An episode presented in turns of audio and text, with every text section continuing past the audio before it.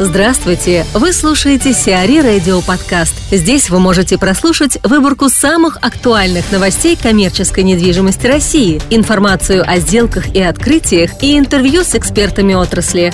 Чтобы прослушать полные выпуски программ, загрузите приложение Сиари Radio в Apple Store или на Google Play. Хостелы в жилых домах могут снова разрешить.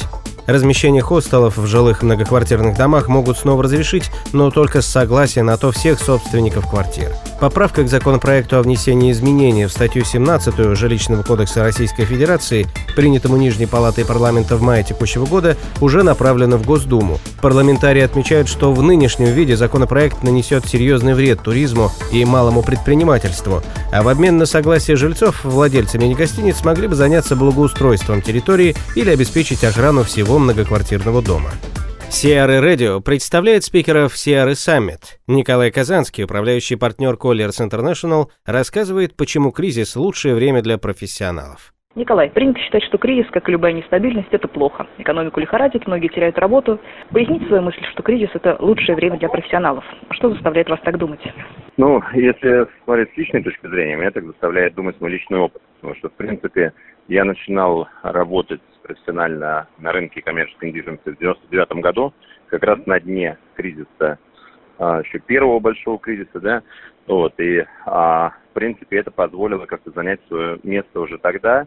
Потом, в общем-то, я могу сказать, что в 2008 году, когда случился кризис, он очистил рынок от многих людей, как раз, которые были недостаточно профессиональны в нашей отрасли. Вот, и это тоже помогло как-то сделать какие-то определенные шаги вперед. И сейчас я бы не сказал, что это какой-то единомоментный кризис, это вот, как вы правильно говорите, турбулентность. И эта турбулентность, она, конечно, заставляет просто уже думать и работать по-другому. И фактически мы уже находимся в новой реальности, мы уже давно в ней находимся. И а, что, если говорить вообще для рынка, то что реально хорошего, то что есть, э, ну, есть возможность там, для нового, для более эффективного. Uh-huh. С другой стороны, все, не так плохо, если честно, и у а, у тех, кто дав, давно уже присутствует, потому что, в принципе, кто работал профессионально, они так и остаются действовать. Да, сейчас стало потяжелее, но на, так как на рынке со стороны всех участников рынка и арендодателей, и банкиров, и консультантов, и арендаторов, со стороны всех участников буквально рынка, намного более профессиональные команды. Когда все хорошо, когда деньги падают с неба, как это было там в 2006, 2007, 2008 годах, да, то, конечно, все а, и профессионалы, и непрофессионалы могут там как-то эффективно работать. Когда у нас есть какая-то ситуация немножко другая, mm-hmm. вот, то только профессионалы могут э, работать эффективно. Чем должен отличаться менеджмент в период кризиса от управления в обычное время? Скажем так, более настоящий. То есть в, в обычное время, когда все идет и так, существует, наверное, чуть больше политики, чуть больше каких-то таких, знаете, компромиссных решений.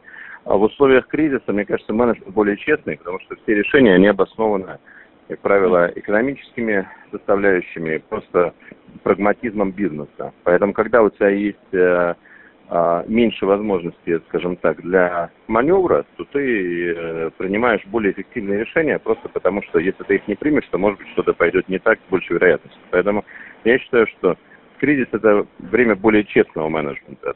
Угу. Вот, а также вы понимаете, что цена ошибки может быть намного выше, поэтому ты несешь большую ответственность за каждое из решений.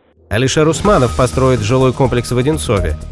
Компания «Химки Групп» Алишера Усманова построит жилой комплекс площадью 394 тысячи квадратных метров в городском поселении Одинцово на Минском шоссе. На участке общей площадью 16 гектаров планируется возвести порядка 216 тысяч квадратных метров жилья и более 170 тысяч квадратных метров инфраструктуры. Строительство продлится с 2017 по 2022 год. Инвестиции в проект оцениваются в 20 миллиардов рублей. Данный проект станет самым крупным в портфеле Химки Групп, который сейчас содержит около 700 тысяч квадратных метров недвижимости. Эталон продает свои торговые и офисные центры. ГК «Эталон» планирует до конца года продать 4 объекта коммерческой недвижимости в Петербурге.